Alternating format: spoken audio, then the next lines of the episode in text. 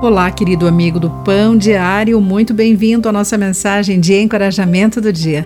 Hoje vou ler o texto de Sheridan Voice com o título Ajudantes Misteriosos.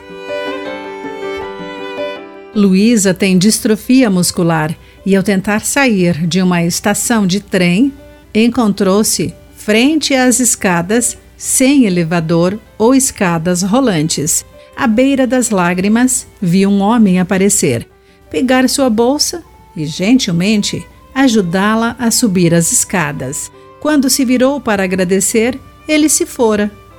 Miguel estava atrasado para uma reunião e estressado pelo colapso de um relacionamento pessoal. Lutava contra o tráfego caótico apenas para ter o pneu do carro furado.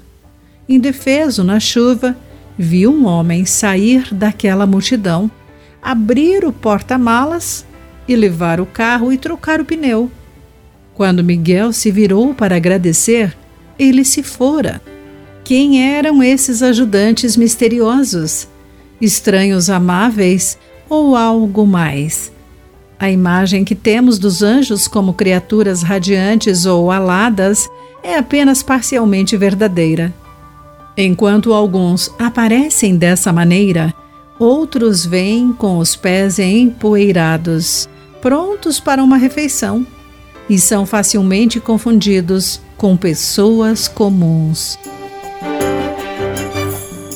O escritor de Hebreus diz que, ao mostrarmos hospitalidade a estranhos, podemos hospedar anjos sem o saber.